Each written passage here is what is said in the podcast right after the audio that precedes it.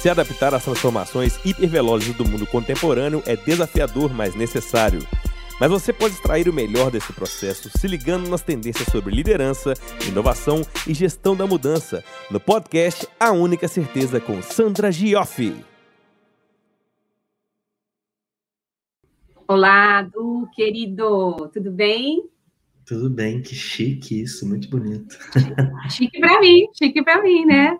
Já estava assim, desde que comecei a pensar nas pessoas para conversar, você estava lá top 5 uh, por toda a admiração que eu tenho por você. Eu acho que a proposta mesmo desse programa é eu compartilhar com as pessoas, as pessoas especiais que eu conheço.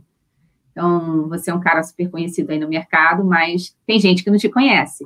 E gente que eu sei que vai gostar de te conhecer. Então, a nossa proposta é, é a gente bater esse papo aqui e divulgar para quem ainda não teve o privilégio de conhecer o Du Migliano. Muito obrigado. Bem-vindo.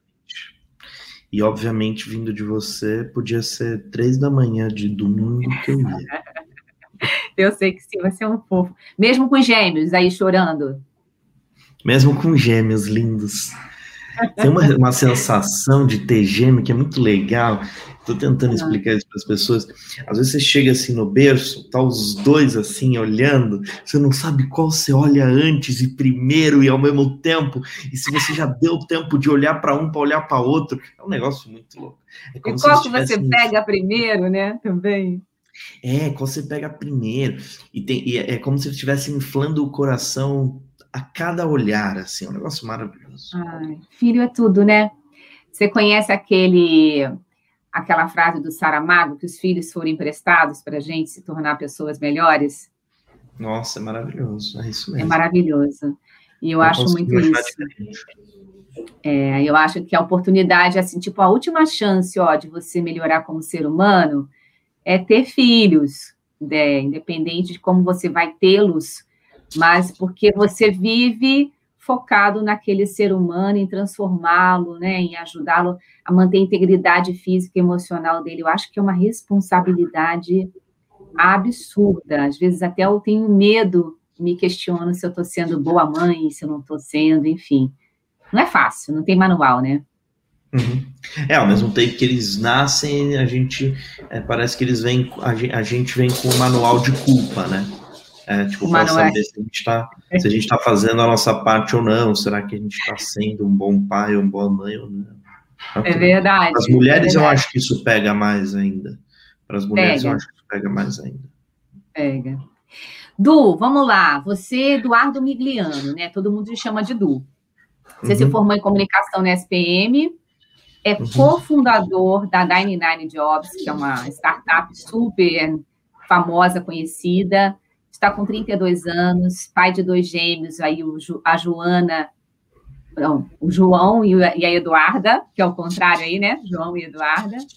E você é um cara assim, empreendedor que com 24 anos colocou aí a 99 de pé, uh, com um sonho, com uma proposta, né? Mas além desse Duque que a gente conhece, essa figura criativa, carinhosa, inteligente, quem é o Du Migliano para a gente?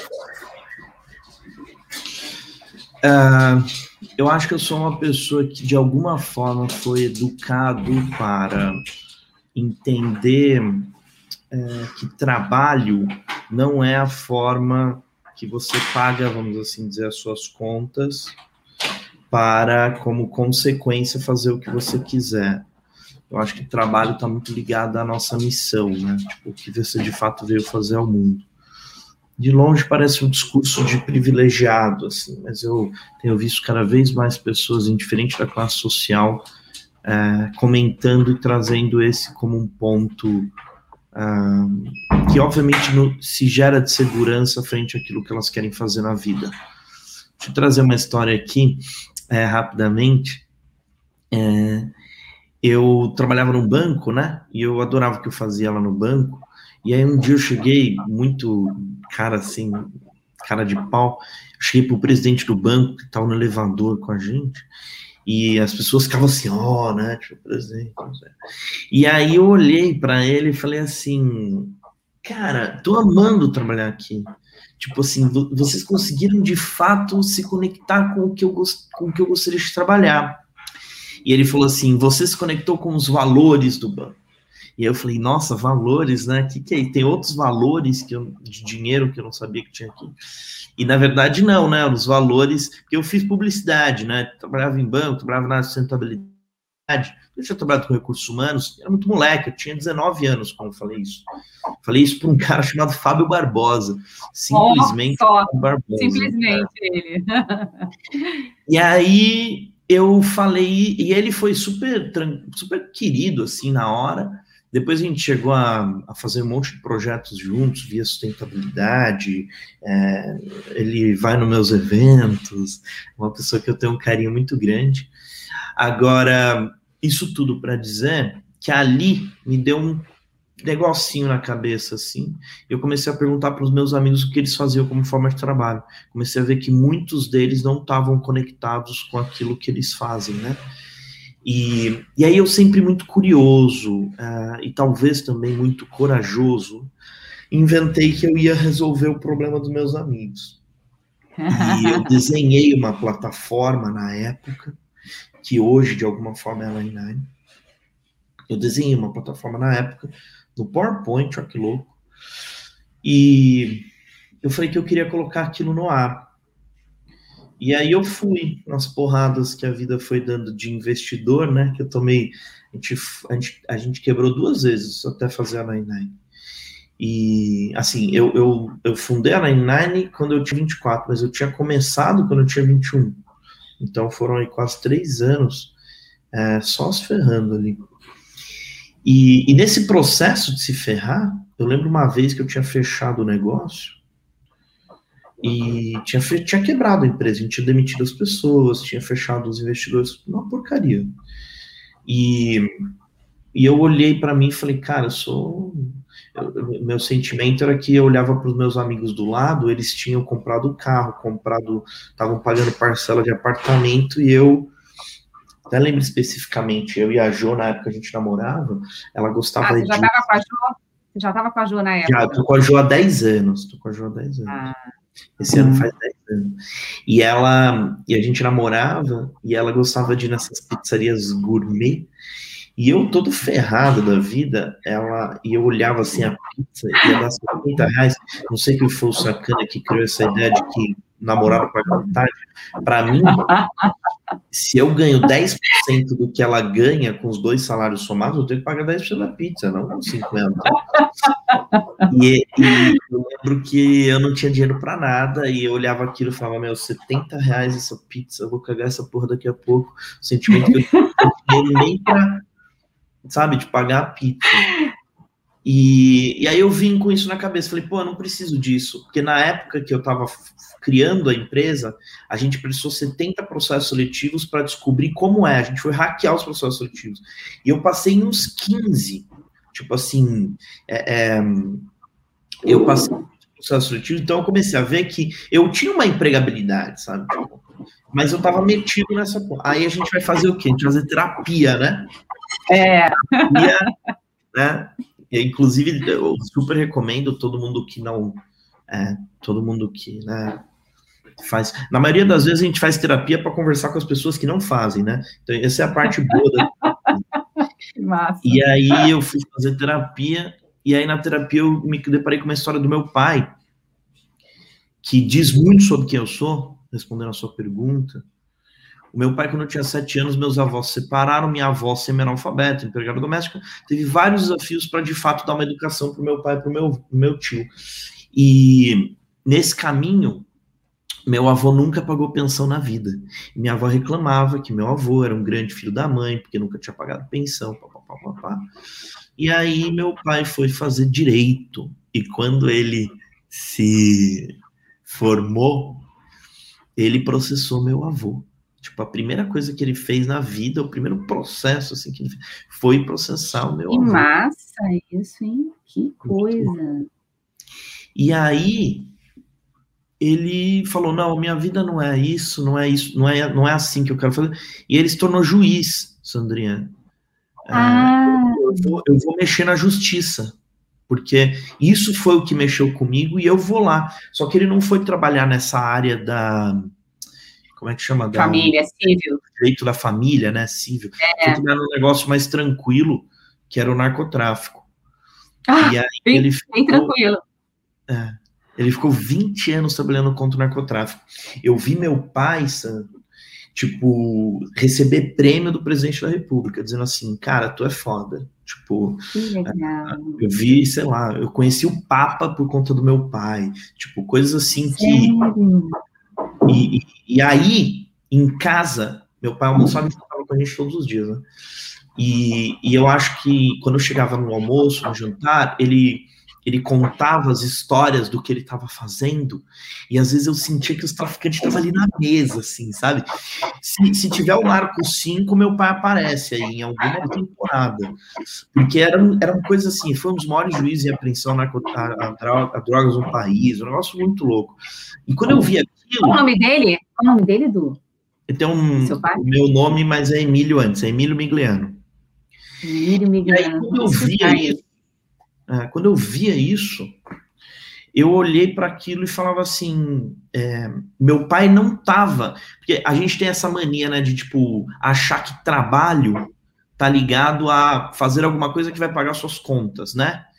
É, e eu, no interior, de alguma forma, menos repertório ali, tava, é, era natural que eu pensasse assim. Quando eu era molequinho, eu até achava que meu pai era o Batman, porque ele era jusceiro, assim, sabe? Ele usava uma folga preta, que não sei o que. Eu falei, cara, será que...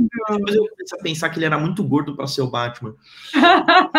Isso tudo hum. construiu um racional para mim de assim a, a, etimologia da palavra trabalho passou a ser é, você encontrar na sua história aquilo que você quer fazer o mundo um lugar melhor. Cara, olha o livro que eu tô lendo. Então, se você é, Qual é a tua obra do Cortella? E ele fala justamente isso, que a palavra trabalho a gente usa como algo ligado à dor, a sofrimento, mas está ligado a essa coisa do que você vai deixar de legado, de, de importante, e que parece que, é o seu, que o seu pai e você, aí eu estou fazendo uma, uma análise, enveredaram para uma coisa que, assim, o que, que eu vou fazer para mudar? Que eu acho que a, a, o que motivou seu pai a fazer direito, aí o primeiro gatilho foi o que eu posso fazer para mudar essa situação que eu vivi e que outros estão vivendo, não é isso?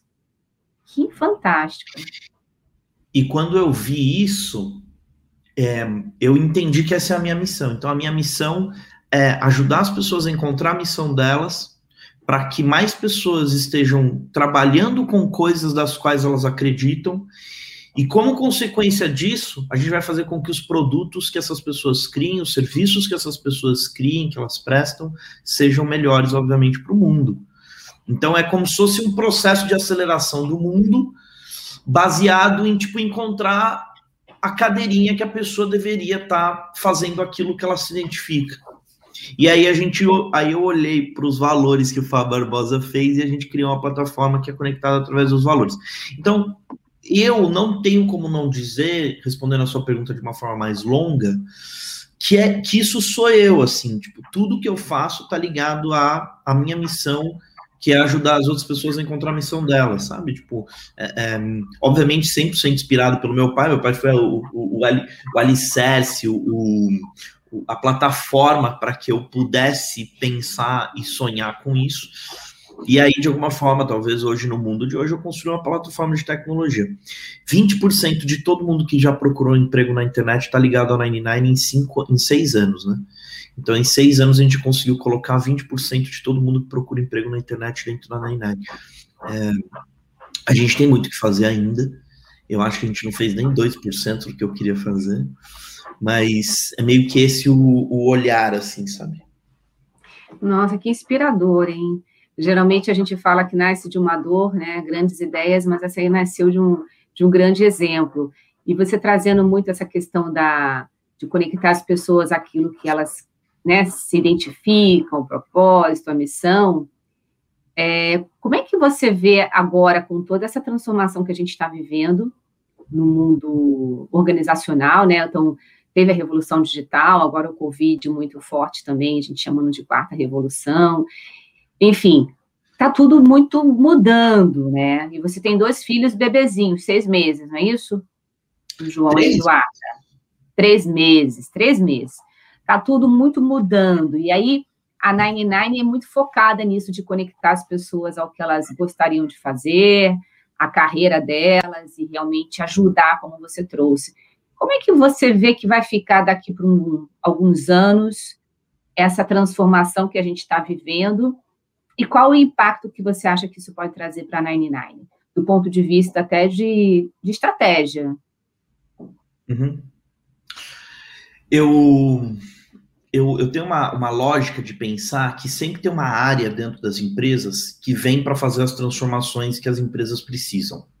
As empresas sendo colocadas como ambientes organizacionais que, é, na verdade, são, vamos assim dizer, microcosmos ali, né?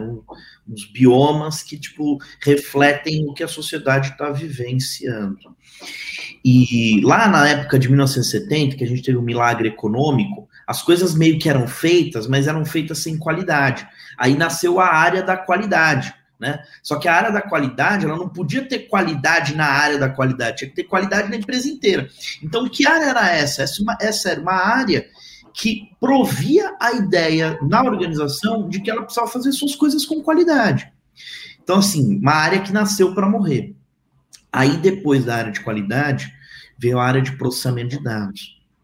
E aí você levava seu material para ser processado numa área, né? Hoje se processa dado no celular aqui, né? Você está num Excel no celular processando dado. Então, assim, tipo, não existe mais isso. De novo, uma outra área que nasceu para morrer. Depois, Sandrinha, a gente veio a área da sustentabilidade, que foi onde eu nasci como profissional, assim. É, eu trabalhei no Banco Real na área de sustentabilidade, que na época era o banco mais sustentável do mundo, pelo Financial Times. E, e ali eu tive contato em todos os dias. A Malu, né, que na época era diretora, que acabou de assumir agora a diretoria da Vale, sustentabilidade, ela falava assim: essa área nasceu para um dia morrer, essa área nasceu para um dia morrer. E tudo que a gente fazia, na verdade, era tipo fazer com que o banco como um todo pensasse sustentavelmente. Aí depois perdeu-se o tamanho, porque o mundo foi evoluindo e a gente já começou a entender que sustentabilidade tinha que ser inerente à nossa vida, ao nosso dia a dia. E aí veio a área de inovação corporativa, né? De tipo muitas das empresas grandonas que precisavam é, repensar suas tecnologias. E agora está vindo uma área aí com toda a força do mundo, que é a área da diversidade e inclusão, é, para repaginar a forma como. Repaginar não, né? Pra, é, para colocar a gente numa outra página é, sobre tudo que a gente pensa a respeito de pessoas.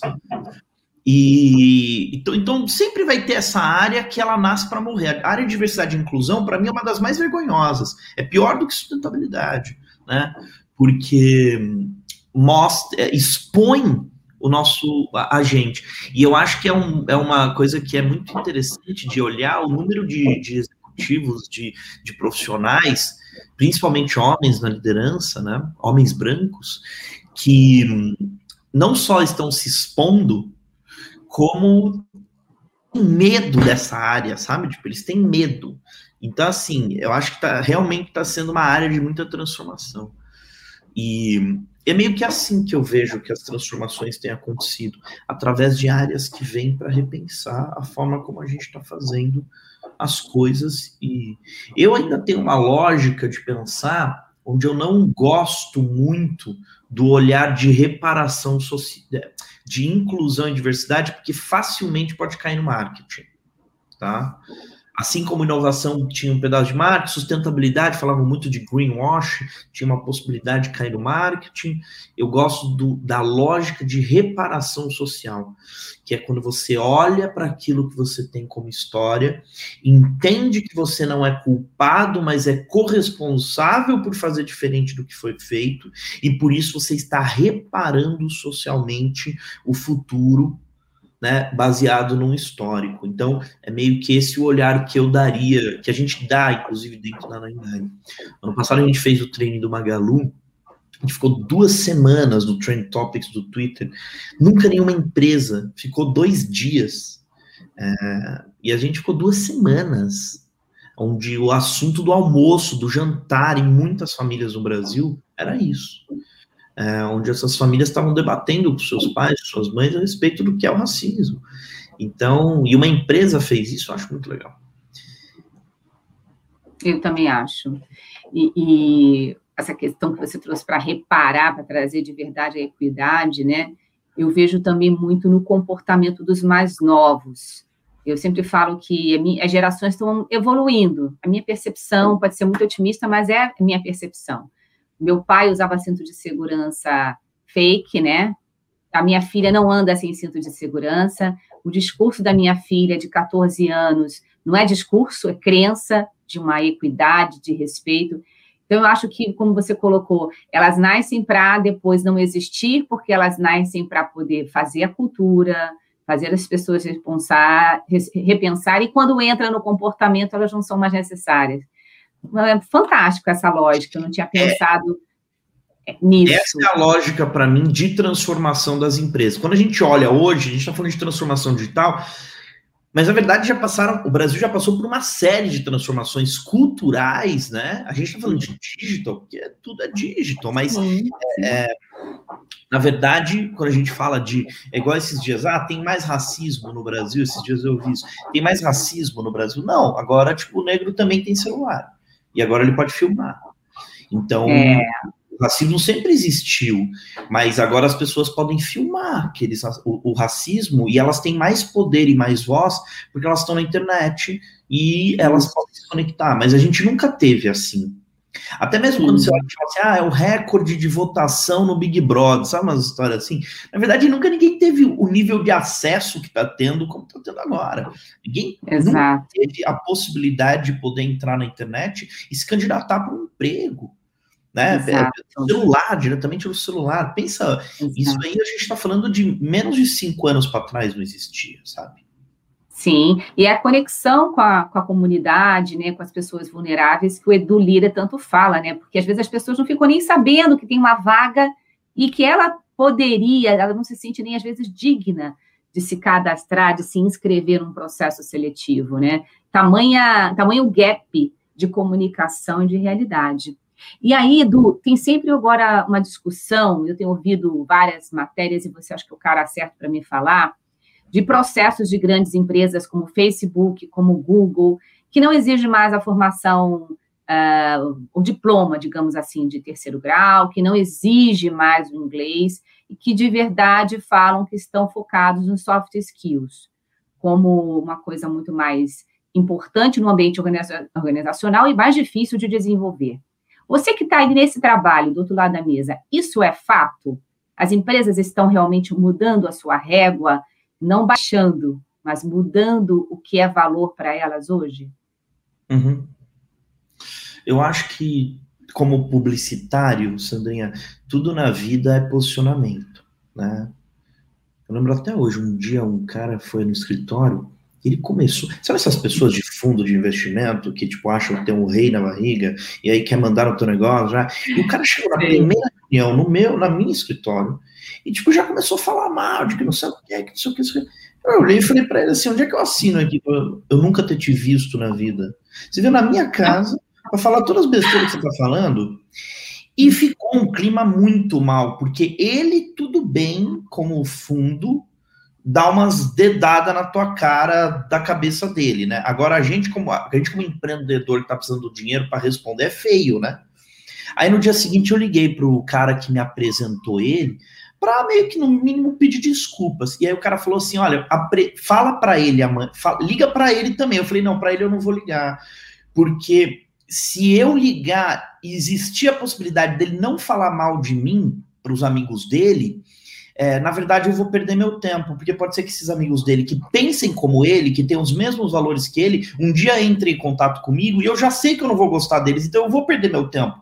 Que é meio que isso, sabe? Quando você tem um posicionamento correto, você tem que mostrar naquilo que você é bom e naquilo que você é ruim, entendeu? Para que, que aquilo que você seja ruim, ou as pessoas que não gostam de você, é, é, também é, não, não, não incentive os amigos dela a fazer isso, né? Aquela brincadeira. Se você gostou de mim, conta para seus amigos, se você não gostou, conta para seus inimigos.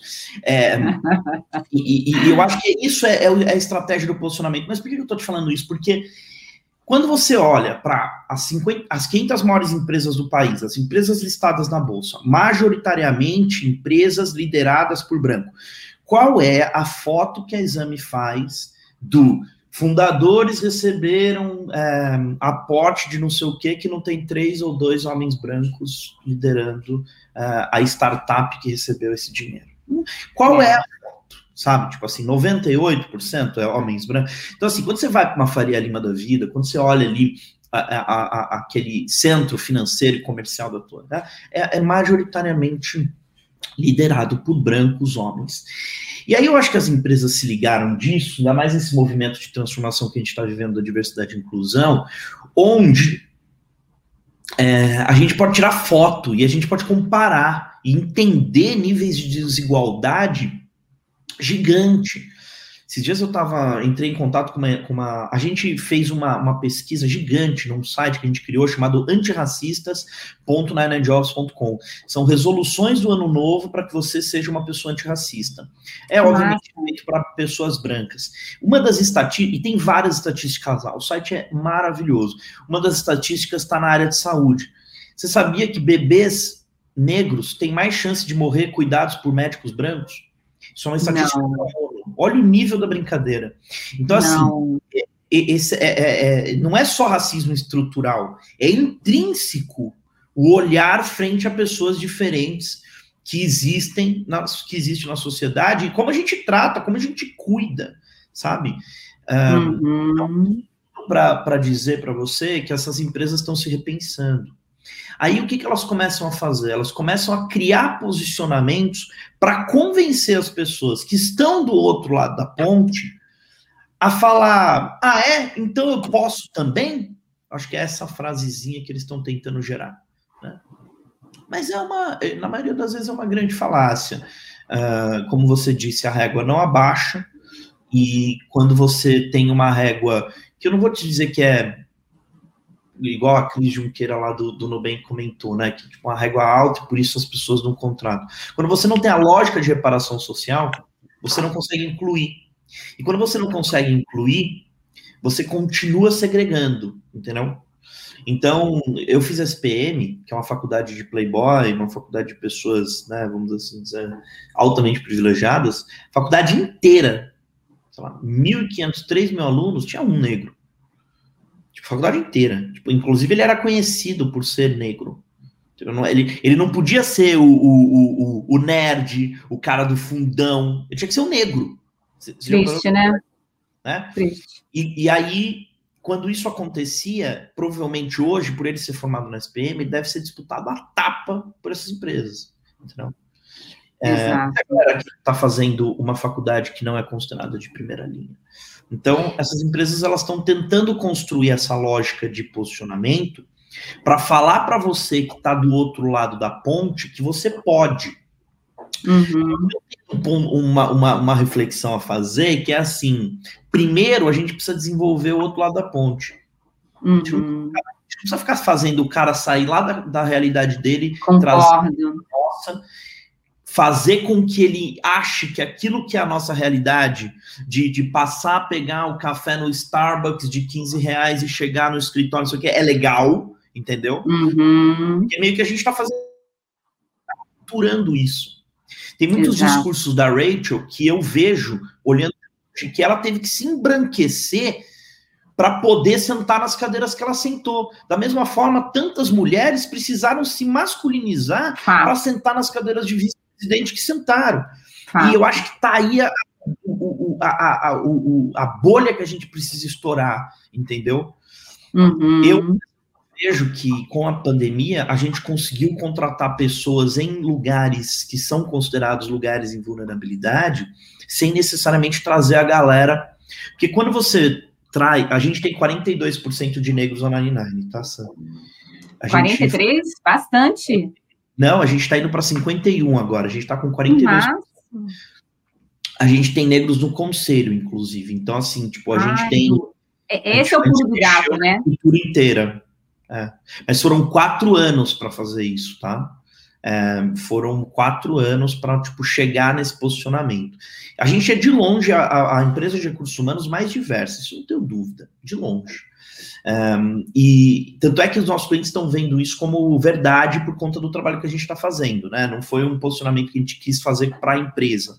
A gente sim está na, na, é, vamos assim dizer, vivendo essa, esse momento do mundo da diversidade e inclusão, mas isso foi desenhado, isso foi construído. Teve um dia, vou te contar a grande ponto da, da virada. A nossa missão é mudar o mundo ajudando as pessoas a fazer o que amam.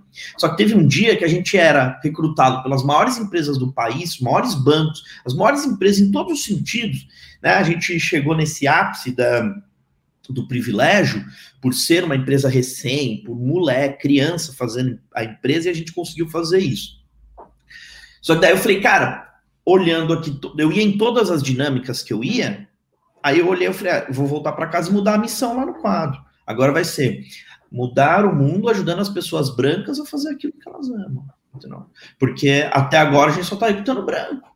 E aí aquilo em 2017 mexeu muito comigo. E eu o time de fundação da Nine tinha negro.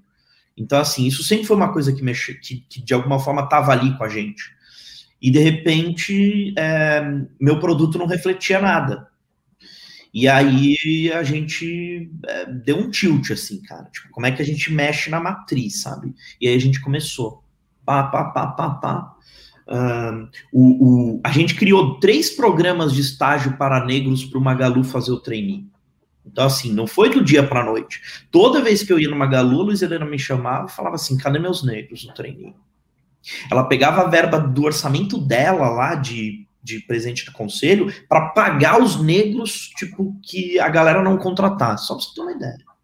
Então, assim, tipo, ela, obviamente, com uma visão, né? A Luiz Helena é, é, é ela já viveu esse mundo todo, depois voltou aqui como Luiz Helena. Né? É, ela, ela, ela, é tipo o exterminador do futuro, só que é o contrário. ela, é, ela, é, o construtor do futuro, mas ela já estava lá para ver. E aí Sim. ela vem com essas ideias tal. É, mas isso tudo para dizer que às vezes a gente fica com essa lógica de construir, de trazer o, a, o, o outro lado da ponte para Faria Lima, e não, a gente precisa primeiro desenvolver o outro lado da ponte lá, entendeu? Exato. Exato. E eu vejo que uh, existe um sentimento até de baixa autoestima, né, que eu lido muito com a comunidade também, através das ONGs, e que, por mais que eles se capacitem, também eles acham que não têm direito.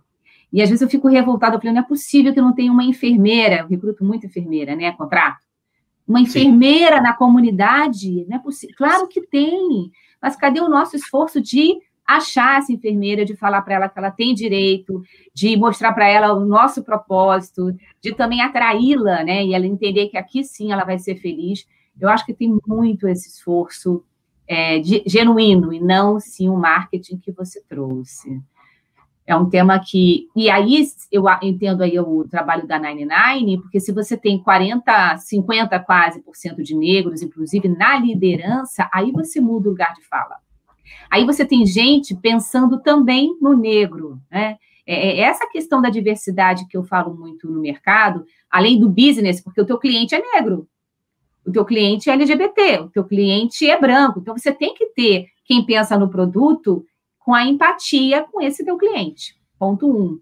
E ponto dois, para você fazer uma empresa diversa, você também tem que ter a diversidade para trazer mais diversos, porque é identificação.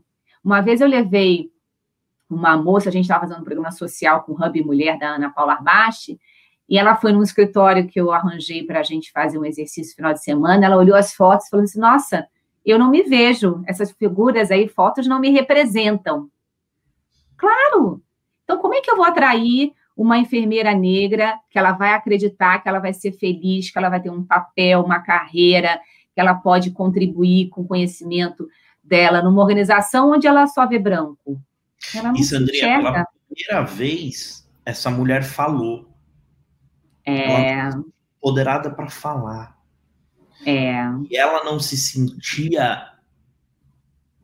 Para mim, existe uma das principais características que existem hoje no mundo, dentro do mundo organizacional, que a gente precisa ter. E ninguém fala sobre isso, todo mundo fala sobre inteligência emocional, fala sobre. Mas ninguém fala sobre ou virtude que é a virtude de você ouvir, de você construir, é, é, de você construir a sua perspectiva ouvindo o outro. É, a gente fica olhando para as revistas de negócio, para os eventos de, né, sei lá, das HSMs da vida, tá no outro, tá no cara que tá, tá do outro lado, tá trampando contigo, tem um monte de coisa que ele gostaria de falar e não consegue falar para você. Exatamente. E, se a gente não cria esse espaço de ouvitude do outro, a gente é, só tá fazendo ponte, é, é, muro ao invés de ponte, sabe? é. E, e, eu acho que tem uma coisa disso aí que você está falando de, da pessoa ter olhado, é, que é a gente é, esses espaços não foram, eles foram zero construídos para as pessoas que estão que estão nesse outro lado da ponte, assim, tipo. É, Porque não tem quem tem essa cabeça aqui para construir, né? É Você falou num ponto aí, é o repertório. Você falou um negócio aí, eu, eu, eu fiz uma palestra sobre síndrome do impostor, né? E a minha ex-chefe, ex-líder, que é amicíssima minha, Ana Rivas, uma ex-venezuelana, ela é venezuelana, mas ex-Accenture, ela falou para mim assim, Sandrinha, eu não sabia que você sentia isso. E aí eu fiquei me questionando por que, que eu não falei para ela que eu sentia. É um uhum. pouco disso que você trouxe aqui, né? É, essa, essa, mulher se sentiu à vontade, empoderada para falar sobre não se se ver naquela, se enxergar naquela foto. E a gente, às vezes, a gente vive isso e a gente não comenta, a gente não reivindica, a gente não dá feedback. Né? É uma dinâmica muito difícil, muito esquizofrênica, né? Porque aí também como é que você vai perceber para mudar, né? Quando eu era estagiário desse banco, que eu falei que eu trabalhava, uma menina super legal, assim, tipo, hoje ela é, trabalha em, em várias empresas, ainda na área de sustentabilidade, e ela olhou para mim e falou assim, ah, quando eu crescer eu quero ser igual o Du. Ela brincou. Aí eu falei, como assim? Ela falou, cara, tipo, a gente tá aqui na abertura do evento, você vai lá com a cara a coragem, já falou com o vice-presidente, já falou com o palestrante e o evento nem começou. Verdade. Essa tua atitude aí no elevador aí que você teve, são poucos caras que eu conheci hoje, que eu conheço, jovens, e que fizeram isso. Eu jamais faria isso. Virar para ele sem nada e comentar. Tem isso, sabe? Quando eu fui conversar com o Fábio na época, Olha só o que, que eu tinha feito, né? Eu entrei no banco, aí a galera na SPM falava assim: como é que é seu programa de desenvolvimento, né? Você que trabalhou com RH sabe. Como é que é seu programa de desenvolvimento? Eu falei: que programa de desenvolvimento? Como assim? Não... Porque o banco tinha 3 mil estagiários. Acabaram, tinha acabado de fazer a fusão Santander Real, tinha gente pra caramba. Tipo, não, não, era, não tinha um programa de desenvolvimento. Aí eu olhei e falei, caceta, não tem programa de desenvolvimento, entendeu? Você vê, né? Aí você pensa, né? Vou reclamar com o RH. O que, que eu fiz? Eu falei, eu vou fazer o meu. Aí a minha autoestima foi tão bem trabalhada na vida que eu falei, eu vou fazer o meu. E aí eu juntei todos os estagiários da área e da área do lado. Toda semana a gente convidava um executivo para almoçar. Esse era o nosso programa de desenvolvimento. No último, em 10 de dezembro daquele ano, a gente estava convidando o presidente do banco. E as pessoas olhavam para a gente e falavam assim: você tem noção que jantar, almoçar ou tomar um café da manhã com o presidente é, é, é, é só para quem tem o melhor resultado das agências?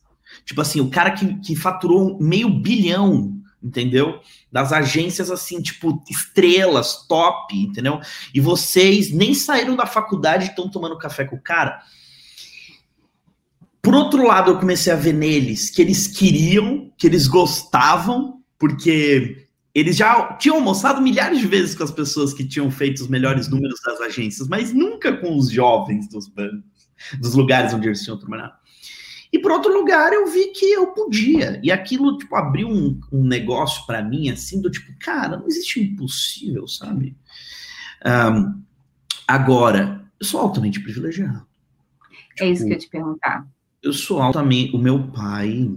É, eu, como meu pai, como uma autoridade, ele entrava em lugares que eu, na minha cabeça, era normal, né? Tipo assim, o tanto, quando eu era na minha infância, Sandrinha, o tanto de, de coronel que eu conheci, de major, mas assim, ó, nossa, academia inteira, tipo, as pessoas iam na minha casa, tipo, coronéis, sabe? Tipo, com três policiais, ah, helicóptero. Primeira vez que eu andei de helicóptero na vida. Sabe umas coisas assim? Então, assim, é, a patente, né, do poder, né, imagina, meu pai tinha o presidente da república com o prêmio dele, sabe? Tipo, a patente do poder me mostrou que, tipo, não existe isso. Só que eu não tinha nenhuma insígnia, né, na minha roupa, no meu terno ali, eu não tinha, não tinha ali o brasão, sou o coronel, sou não sei o quê. Eu tinha minha cara e eu comecei a perceber que o não eu já tinha, eu vou no mínimo dar. Vou te contar, de coração, já perdi muito com isso, tá? Sério? Ah, já, eu já eu me meto para falar umas merda que depois eu me arrependo altamente. Porque eu ainda acho que eu tenho essa cara de. É... Só que aí no final eu fui entendendo duas coisas. Um, eu tô aprendendo e vou ficar a vida inteira a chegar em pessoas que eu nunca imaginava que ia chegar. É... Aliás, eu aprendi três coisas. Então, por exemplo, se eu. É... Uma vez eu lembro que. Uma coisa idiota, assim, que eu fui para me testar a, lá na faculdade fizeram uma palestra com o Hulk, olha só a ideia. E tinha assim, tipo, 1.200 pessoas assistindo a palestra do cara. E eu fui a única pessoa que consegui trocar uma ideia com ele no camarim assim que acabasse.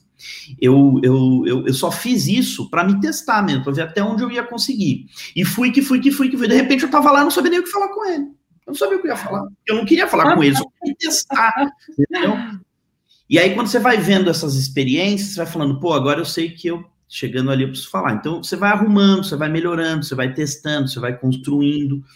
Então, essa é a coisa que eu fiz. A segunda coisa que eu, que eu tenho hoje como um ponto é posicionamento. Você tem, se você mira naquela pessoa que você quer conversar com ela, que você quer construir um relacionamento com ela, você tem que ter um posicionamento claro para ela também entender por que, que você está ali. Senão, tipo, vai virar uma, uma, uma, conversa igual eu fiz com o Hulk lá, que não gera em nada.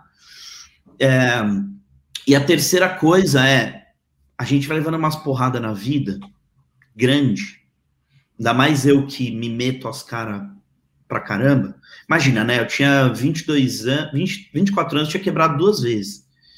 Eu já tinha demitido as pessoas pelos motivos que eu nunca quis ter. Eu já tinha brigado com um sócio pelos motivos que eu nunca queria ter brigado. Eu tive investidor que enganou a gente, tipo, legal, assim.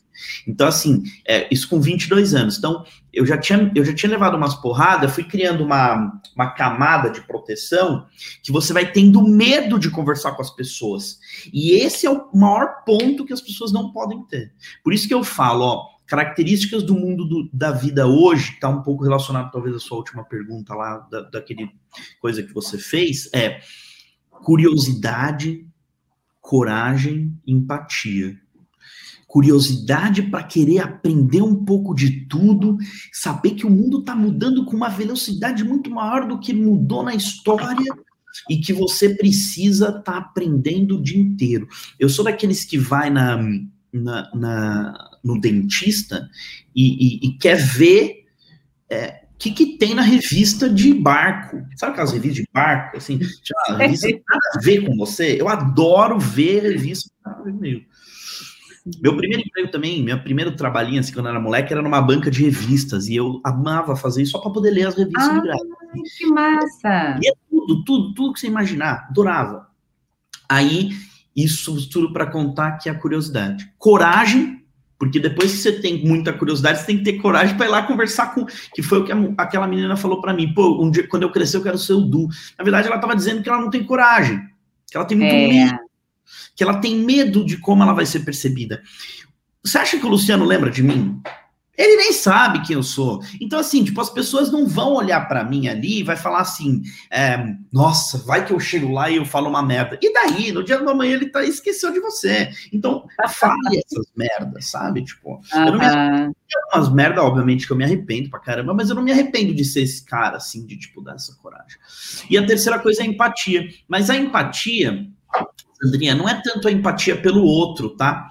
Você só vai ter empatia pelo outro quando você tiver empatia por você, sabe? Tipo, quando você construir um processo de ter dó de você quando você precisa ter dó, de tipo você olhar para você quando você realmente precisa, de você passar a mão na sua cabeça quando você realmente precisa, de você tipo se sentir, sentir que você tem um mínimo de, de, de, de segurança psicológica para poder viver nessa sociedade que te apresenta desafios a todo segundo, sabe?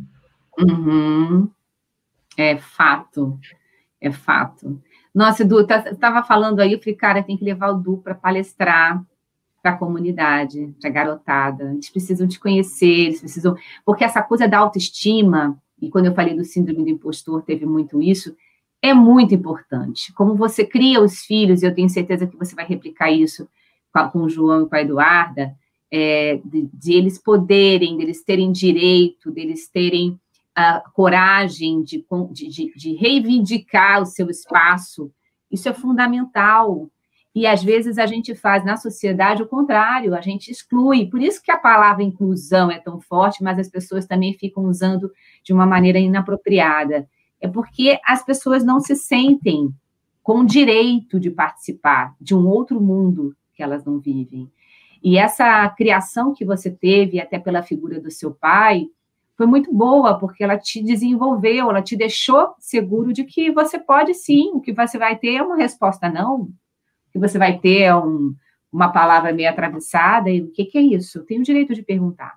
E eu acho uhum. até que a nova geração ela está muito mais preparada. Né? Eu vejo minha filha, eu fico assustada e feliz quando eu vejo que ela tem a coragem de discutir, de falar, ela vê, ela leu o Homo Deus lá, entendeu? Ela gosta do Val Harari com 14 anos. Assim, eu nem imagino, as coisas que ela fala hoje eu nem imaginava quando eu era criança. Uhum. Então, eu acho que a gente, quanto pai, quanto sociedade, tem que. A palavra empoderar ficou feia, né? Porque criaram uma coisa em, torno dela, mas a gente tem que empoderar, sim, essas crianças para que elas possam, como a menina que foi atrás de você, ter coragem de testar, de perguntar, de ser curioso ou, ou de dizer não. É muito estranho esse mundo que a gente vive só cerceando. E aí, Edu, eu queria emendar aqui numa coisa que você foi líder muito cedo, e é líder muito cedo. Eu imagino que você tem pessoas abaixo de você mais velhas que você em idade.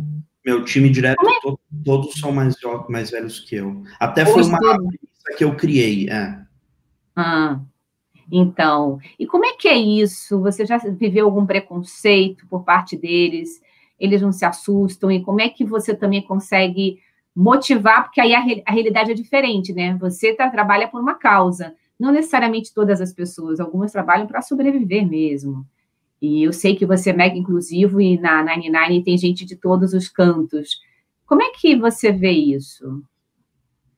Sandrinha, sendo bem sincero com você, acho que isso é a última coisa que eu deveria falar com tenho zero lugar de fala para isso, porque assim, apanho pra caramba. Uh, não teve um dia na empresa ao longo dos últimos oito anos que eu olhei para mim e falei, cara, hoje eu apanhei pra caramba. Todo dia uh, apanhando quanto a esse ponto, assim. Uh, essa é a pior parte, assim, sendo bem sincero do meu trabalho. Eu não tenho idade para fazer tudo que eu sempre quis fazer. Tipo, eu sempre era o mais jovem, o mais novo, uh, o cara que estava nas salas, tipo, uh, esses, faz uns dois anos que eu estava numa sala de, de um curso sobre valores aplicados à liderança.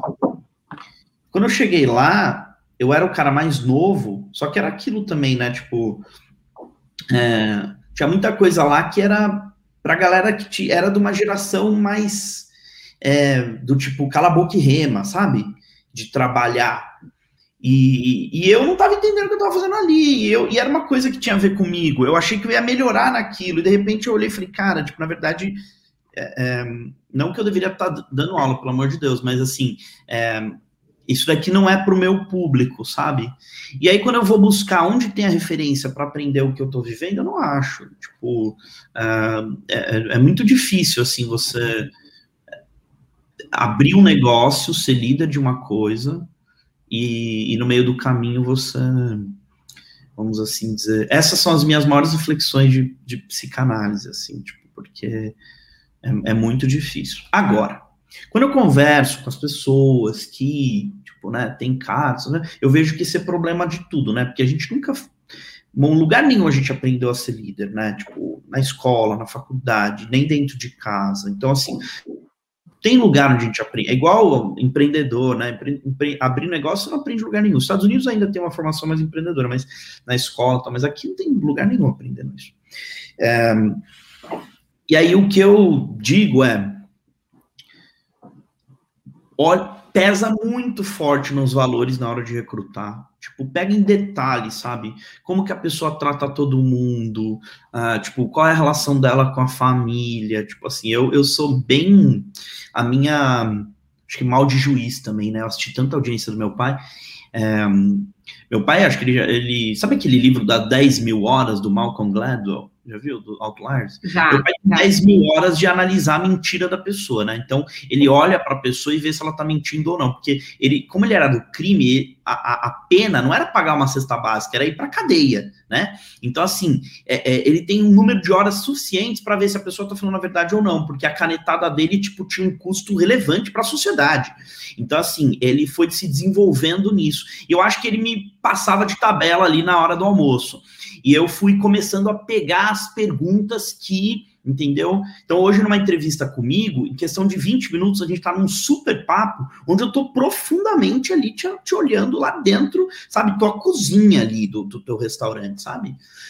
E eu, eu não sei nem como fazer isso, mas eu acho que é uma coisa que eu tenho uma habilidade de fazer. E as pessoas sentem bem também, pelo menos até hoje ninguém reclamou. E eu fui conseguindo entender um pouco mais dos valores a fundo do indivíduo.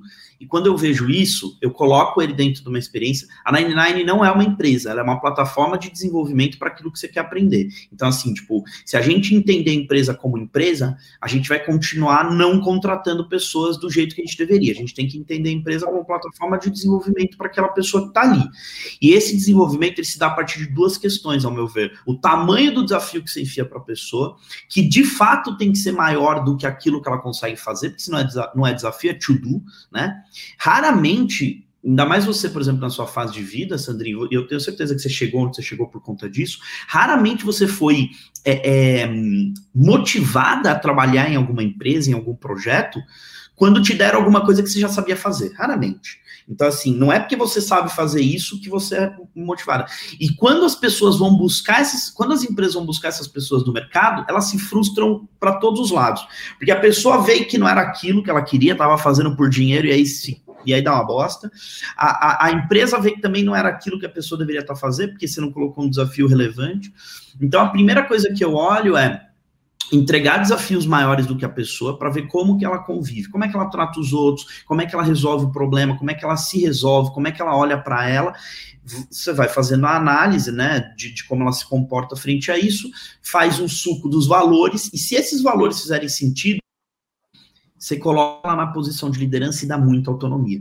Essa foi a, é, essa é a minha regrinha, vamos assim dizer, de, de, de quem lidera coisas hoje na 99. Eu faço microgestão com coisa idiota, boba, que é a tentativa, às vezes, de eu dar uma olhadinha assim no, no tapete, se eu acho sujeira ali, vai ter muitas coisas lá embaixo. Então, às Sim. vezes, o meu microgerenciamento tá, tipo, olhando um pouquinho aqui, olhando um pouquinho ali, e aí quando você vai entrando, você vai navegando. Sim. Vou dar um exemplo ver, tipo, sabe, o, o, doleiro que virou a prisão do presidente, sabe, sabe essas coisas? Sim, é o fio da, de repente, novelo de lã eu acho que hoje esse é meu trabalho como líder, encontrar é, as sujeirinhas do tapete, tipo assim, quando chega a, o talher na tua mesa e você vê a sujeirinha na bordinha assim da faca, vai lá na cozinha que deve estar tá, deve tá porca, entendeu? É, eu, eu fico olhando essas sujeirinhas para ver onde é que tá os problemas na cozinha e vou atacando. Mas assim, uhum. autonomia pra caramba, porque isso para mim faz parte do desenvolvimento. Tem a segunda coisa, que é o motivo pelo qual as pessoas ficam na empresa. Né? Então, a primeira é o tamanho do desenvolvimento, a segunda é uma liderança que elas possam olhar e falar: caraca, um dia eu quero sentar nessa cadeira. A minha cadeira é uma bosta, porque como fundador, o cara tem que ser sócio para sentar na minha cadeira. E eu sou. É, é, a pessoa que menos tem o. Não é repertório, mas assim, eu sou mais novo, é, as minhas coisas são muito no feeling. É, tipo, eu saí de ser estagiário de uma empresa e abri uma empresa. Então, assim, eu, eu nunca tive um chefe cuzão, um chefe que, tipo, eu olhasse e falasse assim: nossa, aprendi pra caramba, agora vou montar meu negócio. Isso aí eu tive que fazer tudo sozinho, vamos assim dizer. Sim, é, sim. Então, eu não sei se eu sou esse cara, mas eu tento inspirar as pessoas ali para serem essas pessoas para as pessoas que estão embaixo. Uh, então, é, é, na liderança, elas, é, infelizmente, dentro da Nine Nine, não podem olhar para mim como um líder da qual elas gostariam de ser. Agora, a, o líder que talvez eu seja é o líder que sempre está puxando a fazer mais legal, a inspirar, melhorar, trazer gente para conversar, sabe? Tipo, aumentando o repertório, meio que aquela coisa assim, pô, fiquei duas semanas com o Du, foi como se eu tivesse lido um livro, foi como se eu tivesse feito um curso, aprendi muita coisa. Acho que é meio que esse o sentimento que eu queria passar, mas infelizmente não é uma coisa. É, é, os meus tatos de dia a dia tem vários momentos que eu chego e falo, ó, cara, mandei, entendeu? Faz, tipo, saco cheio. Já vi essa porra acontecendo oito vezes aqui dentro, não quero que aconteça de novo. Entendo que é o seu processo de desenvolvimento, mas, meu, saco cheio, vai, faz essa porra logo pronto. Então, é, sabe, eu não sou Sim. o líder da HSM, da Você RH, eu não sou esse cara, tipo... E... Você é genuíno, mas você é genuíno. É, talvez seja esse o motivo também pelo qual algumas pessoas gostariam de trabalhar comigo. Mas tem muita gente que não entende, sabe? Tipo, tem muita gente que passa dois, três anos aí me manda uma mensagem. Pô, Du, agora eu entendi. Eu tenho várias, assim, eu coleciono essas mensagens. Porque é um processo de sedimentação, sabe? Tem uma coisa Sim. que a gente muito nessa conversa que eu só queria é, fechar, assim, esse papo. Não, não sei como é que a gente está aqui, imagino que a gente esteja fechando. Estamos no mas, finalzinho, é. é é, quando meu pai tinha, sei lá, a minha idade, se ele quisesse fazer um artigo de alguma coisa que a ele interessasse, ele tinha que ir para uma biblioteca, ler um monte de livro. A cada uma semana que ele ficasse ali, ele achava um livro relevante que ia ajudar ele. Hoje, em 10 minutos, eu acho todo o conteúdo que meu pai achou em duas semanas. Então, a gente tem conteúdo de forma exponencial. É, é verdade. E tem uma parada aí que estão falando de trazer o olhar exponencial para as empresas, para os números, para os resultados. Sandrinha, todo lugar que eu vejo que tem número exponencial, o framework está tudo dolorido. Tem dor, tem, tem choro, tem. Porque é, biologicamente não somos exponenciais. A única coisa que é exponencial na gente é o câncer, inclusive. Que são é células que não sabem o que são e se reproduzem sem saber o que elas são. E esse olhar da exponencialidade, ela, ela só existe do lado de fora, porque a capacidade que meu pai tinha de processar todo aquele conteúdo não é a mesma que a gente, que eu. Aliás, é a mesma que eu. Então, assim, por mais que meu pai tivesse mais tempo, levasse mais tempo para achar os conteúdos, ele não, ele não conseguia processar mais lento que eu. Hoje eu processo na mesma velocidade, porque biologicamente não somos exponenciais. Para a gente chegar no que a gente é hoje, foram 4 bilhões de anos. E, e, entre eu e o meu pai, é assim, é uma cocequinha no tempo. Então a é. gente não conseguiu evoluir o suficiente. Sim. Eu não acho que o nosso cérebro evoluiu mais rápido do que o mundo está evoluindo. Não, não. O que acontece? A gente criou uma curva exponencial, onde existe um gap de aprendizado absurdo, e isso está virando todos os nossos problemas de saúde mental. A sua, a sua, filha pode estar tá lendo Harari, né? Mas ela vai ter, se já não tem questões, eu não estou, pelo amor de Deus, desejando isso. Imagina. Imagina. Mas ela naturalmente vai ter as questões dela, meus filhos vão ter essas questões, frente a ter process, a, a não estar conseguindo processar tudo que está recebendo. E até na vivência, né? Por, e até porque a vivência deles é muito descolada de coisas que a gente está vendo ou vai viver, né? Tinha um então... presidente do conselho da Nine ele fala, toda vez que tem um evento assim, ele fala assim: vocês não têm noção de onde vocês estão. Quando vocês saírem daqui, que vocês vão ter. E, e, na verdade, o que ele está dizendo é, tipo, quanto mais tempo a gente tem para processar o que a gente viveu, a gente se torna, a gente se torna é, sábio daquilo que a gente aprendeu. E eu acho que é, é, meio que esse, quando eu recebo as mensagens depois, é que as pessoas ficaram processando aquele turbilhão que elas estavam vivendo aqui dentro. Então, esse processo de sedimentação, eu bato muito nessa tecla hoje, muito nessa tecla.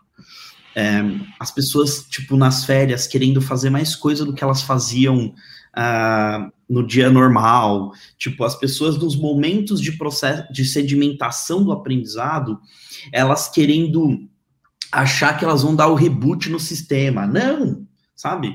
É aquele momento que você deixa a tua máquina descansando, porque você sabe que ela trabalhou muito.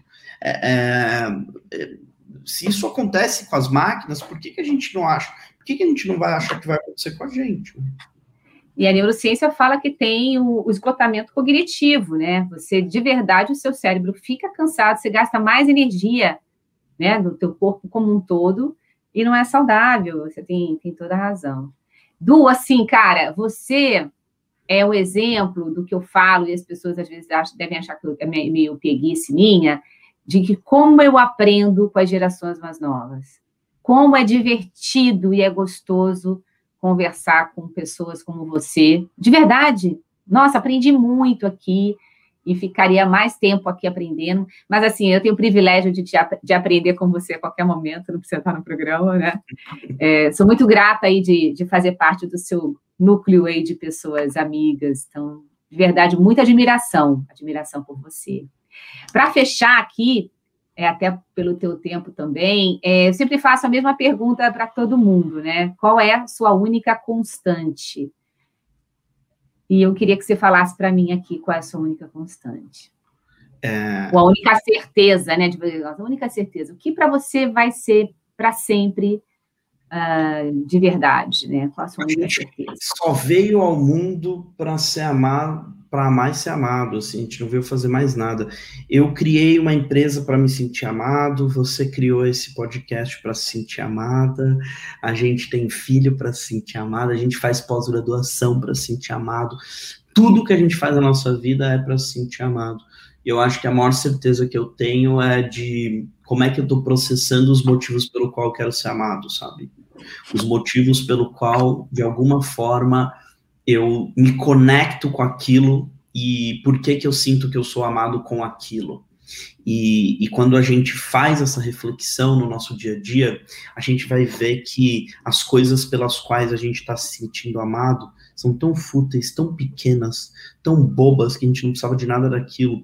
E aquilo, de alguma forma, é, você tem várias histórias aí dos executivos que, quando deixaram de ser executivos, reduziram suas parcelas de cartão de crédito em sua, suas contas de cartão de crédito em, em, em 60%, em 80%.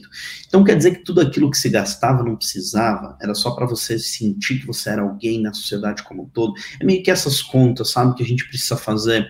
Onde que o, o, o que, o, o que você está fazendo que está te fazendo se sentir amado? É, é, e, e, e será que você realmente precisa daquilo?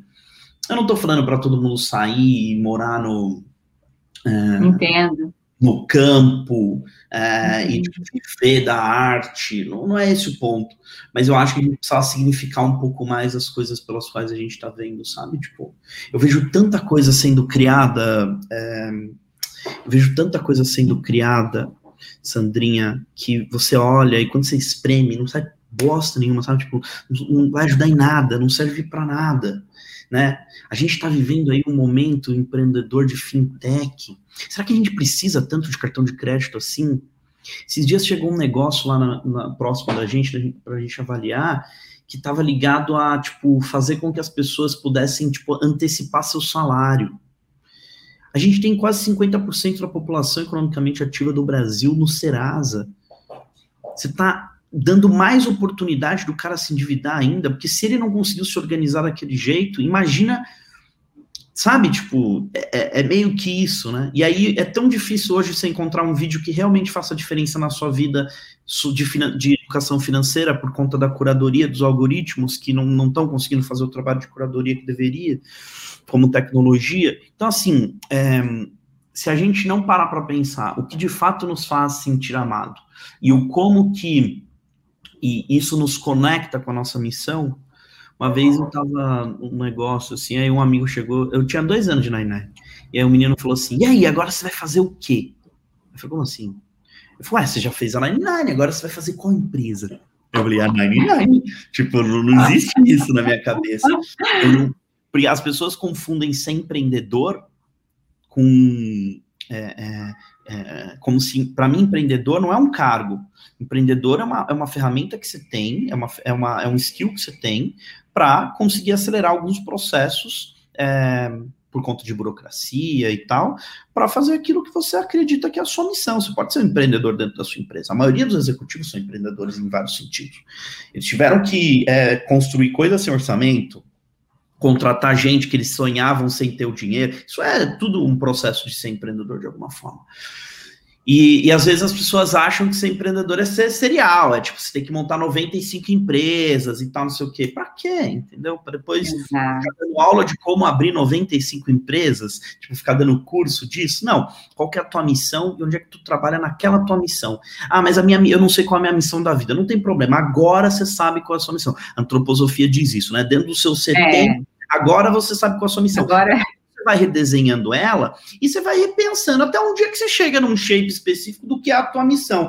Mas é, é, não deixar de ter algo que te move, você entende o motivo pelo qual você é amado, é, é, o maior motivo pelo qual a gente tem tanta coisa inútil na sociedade e as coisas que de fato precisam, ninguém está pondo a mão sabe? E aí, quando você pega lá um, uma Luiz Helena, um Fred no Magalu, que tem a ideia de fazer um programa, que nada mais é um processo de reparação, eles têm 10 anos de programa de trainee, 150 pessoas contratadas, só 10% são negras. Menos de 10% eram negras, entendeu? São 150 pessoas e, e 10 eram negros. Ou seja, menos de 10% eram negros. Eles estão reparando socialmente. Aí a galera cai em cima. 11 processos judiciais. Tipo, os caras só estavam entendendo as coisas que eles estavam arrumar e como uma empresa privada. Eles não estavam com Sim. dinheiro que ninguém estavam fazendo. E olha só onde a gente chegou. Para você Sim. ver as pessoas estão olhando para aquilo que elas querem se sentir amadas, estão mirando nos, nos, alvos totalmente errados, totalmente de, né? E, e, e, é um desafio, né? A gente está vivendo esse mundo assim. Eu sou sim positivo, mas eu não deixo de criticar. Uh, eu não deixo de fazer o meu ponto de tipo, onde a gente deveria estar tá olhando com um pouco mais de cuidado, sabe? Não, fantástico. E você falou aí de querer ser amado. É, eu não tenho nem mais carro. Eu vendi carro, hoje eu ando de bicicleta, patinete, metrô, é, Uber, que era uma coisa que me estressava. E uma vez eu executiva, uma amiga falou assim: você precisa ter uma bolsa Louis Vuitton. Eu falei, mas eu não acho a bolsa Louis Vuitton bonita. Por quê? Não, porque você é uma executiva. Aí eu falei, não, eu não, não, além de eu não achar bonito, eu não consigo dar esse dinheiro, por mais que eu tenha, numa bolsa Louis Vuitton, para mostrar que eu sou executiva. Então, assim, essa coisa que você trouxe, vou ficar refletindo muito tempo, é, é eu posso querer ser, me sentir amada, mas por que motivos, né? Com quais referências? Não pelo que eu tenho, mas pelo que eu sou, né? Pela transformação que eu posso fazer, pela, pela missão que eu tenho, como você colocou muito bem no início da nossa conversa. Muito lindo. Eu vou te trazer um exemplo muito bobo aqui, que gente, só para fechar. Você tem lá um, uma, uma, uma, um caso de mainstream até fútil, né? Quando você olha o Big Brother, hoje, quem tá bem na fita lá é a Juliette, paraibana, que tem os valores sólidos, não é o crossfiteiro, que, tipo, vai na academia toda semana e, tipo, conseguiu construir um corpo bombadaço. Não é a menina que tem 20 milhões de seguidores no YouTube. Não é a rapper altamente famosa. Não é, entendeu? É, é, é a pessoa mais simples, porque ela conseguiu olhar na sua simplicidade aquilo que lhe faz amado, se sentir amada. Maravilhoso, maravilhoso. maravilhoso. Não é o filho do cara famoso. Não. Tudo que a gente entende como sucesso tá ali pra gente assistir a desconstrução. Maravilhoso. Graças a Deus. Graças a Deus. Né? Pelo menos tem esse. Por mais que é seja nossa chance. de forma fútil, tem essa. Está sendo roteirizado para contar a verdade.